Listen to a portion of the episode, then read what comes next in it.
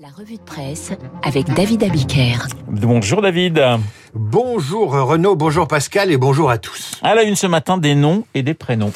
Ces parents qui ont choisi un prénom insolite pour leurs enfants nés en 2021, c'est la une du Maine Libre, quotidien sartois à la une duquel vous verrez la petite Birdie, entourée de ses parents. Maman a des cheveux roses, papa a une casquette vert fluo et des boucles d'oreilles, et ils ont donc appelé leur fille Birdie. Birdie c'est original, mais c'est mignon, car Birdie a échappé au prénom plus insolite encore de cette année 2021. Elle aurait pu, énumérer le mène libre, s'appeler Po, Kawhi, Samba, Dune, Zola ou même Delta. Delta, il faut le porter quand même. Hein. Surtout en ce moment, le prénom est une chose, le nom en est une autre avec le projet de loi examiné aujourd'hui à l'Assemblée nationale et qui fait débat, y compris dans le Figaro et le Monde. Oui, vers un nom de famille à la carte, titre le journal. À la carte, pas tout à fait. Le projet de loi examiné aujourd'hui et porté par le député La République en marche Patrick Vignal propose de simplifier les démarches permettant à chaque Français de choisir son nom. Pas de le choisir comme ça, en partant de rien, comme si Renaud Blanc voulait du jour au lendemain s'appeler Bruckner. Non, pas du tout. De choisir son nom entre Renaud Bruckner, c'est pas mal, remarqué. Renaud Bruckner, c'est pas mal. ça sonne pas mal. À Bicaire Blanc, je suis pas sûr que ce soit un beau nom composé, mais enfin bon. Choisir son nom entre celui de son père ou de sa mère, c'est ça l'enjeu. Le principal changement consiste surtout à autoriser tout adulte qui le souhaite, une fois dans sa vie, à prendre le nom de son deuxième parent en l'ajoutant à son nom actuel. Par exemple, si votre père s'appelle Martin et que pour des raisons qui vous appartiennent, vous voulez prendre le nom de votre mère qui s'appelle Dupont, eh bien ce sera plus simple. Les formalités seront accélérées. Il y a des raisons assez sérieuses pour justifier la, facilitation de ce changement par une déclaration sur un simple formulaire CERFA. La première, c'est que 3567 Français en 2021 ont fait la demande, refusée pour 35%, explique Le Monde. La deuxième raison, c'est évidemment l'affichage politique de l'égalité homme-femme. La troisième, c'est que porter le nom d'un père, plus rarement d'une mère, qui vous ont battu ou abusé, eh bien, c'est un fardeau assez lourd. Enfin, dans une société où s'affirme le modèle monoparental, ce changement plus facile n'est pas un non-sens total. Mais la droite avance des arguments contre. Deux députés, les républicains, dénoncent l'état civil à la carte. Argument du député Xavier Breton. L'état civil n'est pas malléable au gré des émotions et des désirs des individus. Ce texte nous fait entrer dans une logique dangereuse en faisant primer la volonté individuelle sur les règles collectives. Et c'est pas fini. Le député continue. Toujours dans le Figaro et sur le même registre. On va fragiliser l'identité familiale et se retrouver avec des fratries qui n'ont plus le même nom. C'est une destruction méthodique de la famille. On veut faire croire que le nom de famille est uniquement personnel, mais il est aussi collectif. Il s'inscrit dans une lignée une histoire, dit le député. Un autre parlementaire ajoute un autre argument. Une telle loi pourrait permettre à des délinquants de changer de nom. Laissons le mot de la fin à un généalogiste, auteur de Quoi de neuf dans la famille. Jean-Louis Bocarno est très circonspect sur ce projet de loi. Il trahit l'individualisme de l'époque. Quelle sera la prochaine loi? La possibilité de changer de date de naissance? La question de l'identité fait encore la une du Parisien aujourd'hui en France, mais sur un tout autre registre, David. Antisémitisme, la peur au quotidien, titre le journal en une, qui publie un sondage exclusif à la veille du voyage du Premier ministre à Auschwitz. 45% des Juifs de France conseillent à leurs enfants de taire leur religion pour éviter les insultes et les agressions.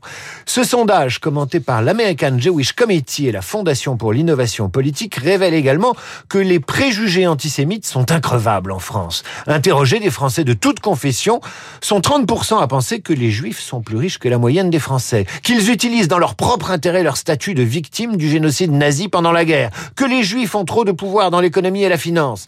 Un dernier chiffre, 60% des parents d'enfants juifs interrogés expliquent que c'est à l'école, au collège, au lycée ou à l'université que leur enfant a fait l'objet d'insultes antisémites.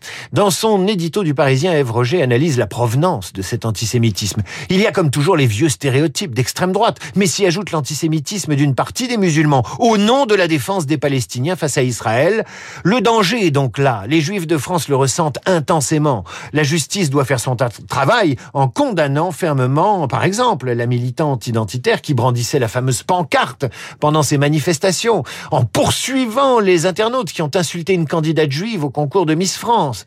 Les médias, conclut Ève Roger, doivent continuer à condamner ces actes odieux sans leur donner trop d'écho, un travail d'équilibre équilibriste. Alors les États euh, aussi ont une identité et la Turquie réclame elle aussi un changement de nom. J'ai lu ça sur le site du magazine Géo. La Turquie, lorsqu'on évoque son nom en anglais, sonne un peu comme Turkey en anglais. Turkey qui veut dire d'Inde. Le président Erdogan a donc solennellement et officiellement demandé à l'ONU de transformer ce nom pour qu'on prononce Turkey et non Turkey, qui sonne un peu volaille, surtout au moment de Noël. Ça a l'air drôle comme ça, mais le rayonnement symbolique d'un pays fait partie de ce qu'on appelle en anglais le soft power, l'influence, le pouvoir diffus, le pouvoir doux. Chez nous, en France, le soft power passe par la mode, qui fait la une du Figaro avec la Fashion Week et ses fabuleux défilés. Le soft power passe aussi par un article signé dans les échos par Sabine de Langlade. Sabine de Langlade qui cite Bruno Le Maire et son prédécesseur lointain, Colbert. Colbert qui disait, la mode est à la France ce que les mines du Pérou sont à l'Espagne. Quant à Bruno Le Maire, ministre de l'économie, il cite ces chiffres importants. Avec 150 milliards d'euros de chiffre d'affaires et 600 000 salariés, l'enjeu économique de la mode pour la France est vital. Et Sabine de Langlade ose ce parallèle avec euh, ses quatre stars, Chanel, Hermès, Kering et LVMH. La France tient peut-être dans une certaine mesure, ces grands GAFA. Pour le chinois, même confiné, le sac Vuitton ou la basket Balenciaga restent des drogues dures. La Fashion Week, c'est la vitrine de ce soft power français. Lisez ce papier qui a, qui a en une demi-page vous inspirera et qui vous parle aussi d'identité quand il vous explique que Balenciaga était un réfugié d'Espagne, qu'Azedine Alaya venait de l'école des beaux-arts de Tunis et Kenzo du Japon. Ils ont tous choisi la France. Que dire des communautés turques et arméniennes qui peuplent nos ateliers? La mode française raconte elle aussi une histoire d'identité et elle est peut-être aussi une histoire d'art et de culture. Écoutez François Mitterrand parler de la mode française. Nous sommes en 1984 à l'Élysée. Le président de l'époque s'adresse au créateur. On lui laisse la conclusion. Je crois qu'on doit traiter la mode autour de deux idées. La première est qu'il s'agit d'un art. On dira art mineur, qui le sait le plus souvent, j'observe qu'il s'agit, en raison même de ce qu'elle comporte, d'un art majeur. La création des styles de mode peut être considérée comme l'un des beaux-arts.